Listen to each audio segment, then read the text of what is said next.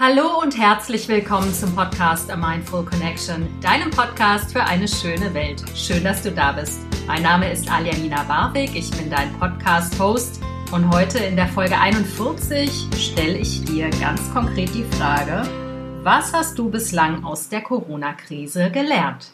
Und ich bitte dich in diesem Zuge ganz ehrlich mal darüber nachzudenken, wie du so die letzten sechs Monate verbracht hast worüber du dir Gedanken gemacht hast. Und Anlass für diese Podcast-Folge ist ein für mich ziemlich trauriger Anlass. Und zwar habe ich mir Gedanken darüber gemacht, warum derzeit in Dänemark 17 Millionen Nerze getötet werden müssen.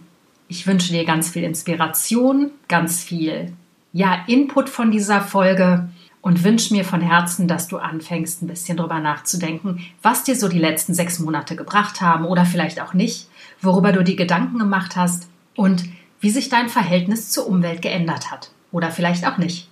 In diesem Sinne jetzt erstmal ganz viel Spaß beim Zuhören.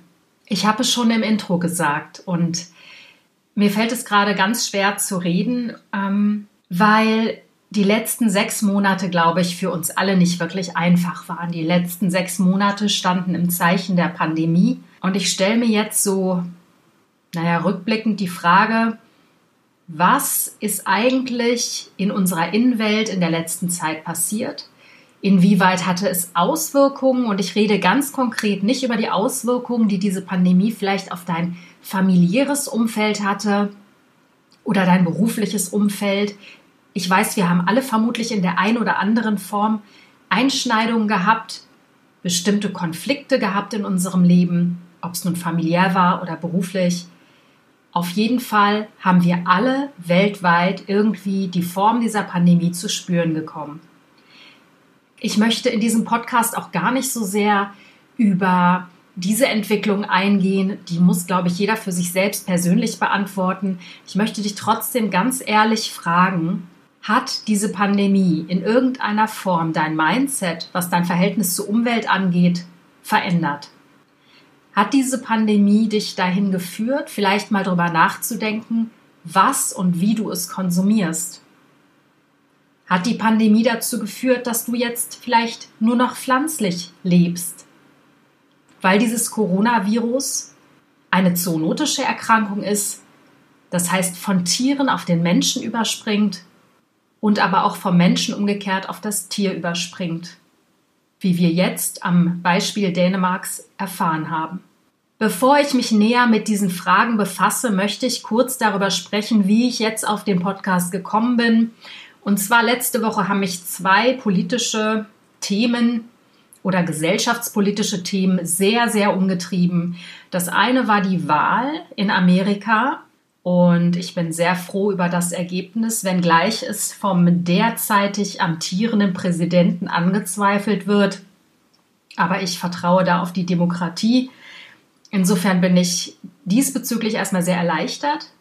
Und auf der anderen Seite hat mich das Thema umgetrieben, wie es sein kann, dass in meinen Augen so wenig Menschen gelernt haben, was es heißt, mit dieser Pandemie ordentlich umzugehen, ordentlich zu leben. Insofern, als dass ich nach Dänemark blicke, genauer gesagt nach Nordjütland, wo die meisten Pelztierfarmen sind und wo im Moment 17 Millionen Nerze getötet werden. Und zwar aus dem Grund, dass in ihnen das Coronavirus, welches wir kennen, Covid-19, mutiert und zurückspringt auf den Menschen. Und die Nerze an sich beeinträchtigt das Virus nicht besonders. Die bekommen Schnupfen, werden apathisch, das währt so eine Woche lang und dann sind sie wieder genesen der Punkt ist der, das Coronavirus, also das Covid-19-Virus, unter dem wir ja alle weltweit zu leiden haben, in der einen oder anderen Form, ist vom Menschen auf diese Nerze übergesprungen, mutiert in den kleinen Körpern. Die Mutation springt quasi auf den Menschen zurück. Es sind einige Menschen in Dänemark daran erkrankt.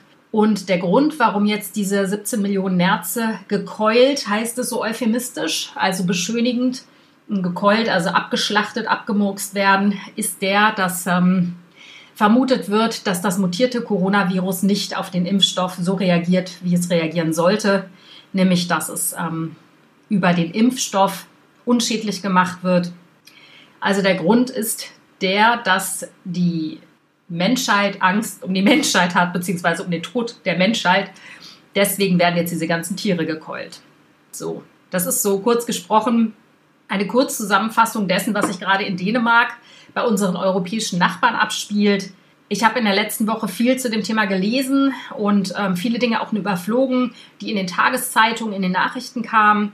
Und ich lese immer nur eins aus diesen Artikeln raus, dass das alles legitim ist, dass wir jetzt 17 Millionen Nerze töten, dass es zum Schutze und zum Wohl der Menschheit ist, dass wir diese Tiere jetzt umbringen. So, Punkt 1 ist ganz klar, die Tiere wären sowieso getötet worden, denn diese Tiere dienen einem Zweck. Das ist der Zweck, dass sie irgendwann als Bommel an deiner Mütze oder an deiner Jacke baumeln. Die Pelztierindustrie in Dänemark ist eine der größten in Europa. Es wurden im Übrigen auch schon Tiere in Spanien und in den Niederlanden gekeult, weil eben auch dieses mutierte Virus unter den Tieren grassiert hat. Und über den Sinn bzw. die Unsinnigkeit von Pelz an deiner Kleidung möchte ich hier gar nicht diskutieren. Das steht auf einem völlig anderen Blatt, wie du weißt. Und du kennst mich. Ich halte Pelz für den unsinnigsten und bescheuertsten Luxus, den es gibt. Und du merkst, ich bin so traurig, ähm, dass ich gleich wieder anfangen muss zu weinen.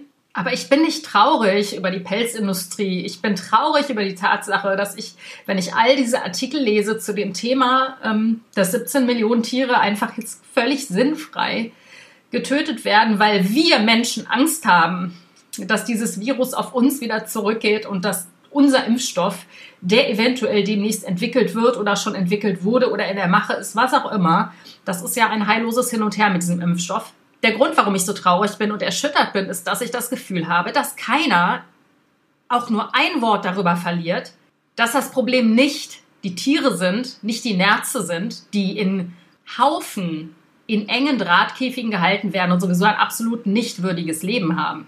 Das Problem ist grundsätzlich unsere Beziehung zur Natur, unsere Entfremdung von der Natur, unsere krankhafte Gier nach Luxusgütern, die dazu führen, ob es nun ein Wildtiermarkt in China ist, ob es eine Pelzindustrie in Europa ist, die unfassbar viel Geld verdient, daran, dass Menschen so bescheuert sind und immer noch glauben, sie müssten irgendwelche Pelze an ihren Sachen tragen, oder ob es eine Fleischindustrie ist, die die Corona-Infektion auch noch ausweitet, ausbreitet, weil Menschen unter unwürdigen Bedingungen Tiere, die unter unwürdigen Bedingungen gelebt haben, schlachten in Riesenbetrieben. Wieso lernen wir nichts?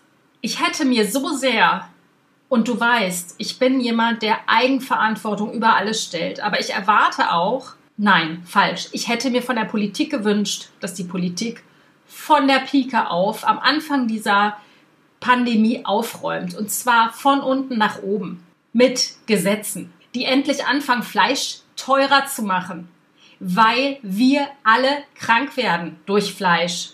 Und ich rede hier nicht nur sowieso von den total gehaltlosen Inhaltsstoffen von Fleisch oder von dem Antibiotikum, was sich im Fleisch befindet oder von den Stresshormonen, die im Fleisch sind und uns krank machen auf Dauer. Ich rede hier davon, dass wir uns mit unserem Fleischkonsum und mit der Ausbeutung von Tieren unser eigenes Grab schaufeln. Und ich verstehe nicht, dass dieser Punkt nicht in den ganzen Diskussionen um die Nerzfarm überhaupt mal beleuchtet wird von den konventionellen Medien. Das kotzt mich richtig an. Es wird nur darüber gesprochen, dass die Züchter entschädigt werden, dass die Züchter sich jetzt irgendwie die Tränen aus den Augen heulen, weil ihre Tiere umgebracht werden. Nein, und sie heulen nicht, weil die Tiere umgebracht werden. Sie heulen, weil sie ihr Geld davon fließen sehen. Und ich finde es ein unfassbares Ding, dass nicht einfach von der Politik langfristig gedacht wird, dass von der Politik nicht darüber gesprochen wurde in den letzten sechs, sieben, acht Monaten, dass wir vielleicht etwas an unseren Ernährungsgewohnheiten umstellen müssen. Ja, weil dann könnte sich die Politik ja auch viel zu unbeliebt machen. Nicht nur beim Volk, sondern auch noch bei der Fleischindustrie, mit der sie ins Bett steigt. Ich verstehe nicht, dass nicht präventiv dafür gesorgt wird, dass wir Menschen anfangen, auf unsere Ernährung zu achten, anfangen, vermehrt Vitamine zur Stärkung unseres Immunsystems zu uns zu nehmen. Dass das nicht von der Politik gefördert wird, das verstehe ich nicht. Ich verstehe nicht, dass so wichtige Themen wie zum Beispiel Meditation, weil Meditation ist eine Stärkung des Immunsystems und es ist eine Stärkung des Geistes, warum solche Themen nicht vermehrt an Schulen gelehrt werden, warum das nicht einfach zum Lehrplan an Schulen gehört. Ich verstehe nicht, dass wir nicht höhere Steuern auf Fleisch oder tierische Produkte zahlen müssen, weil daher kommt diese Pandemie. Und ich verstehe nicht, dass es niemand zu bemerken scheint. Nur die allerwenigsten. Und ich bin wirklich fassungslos, wenn ich nach Dänemark gucke.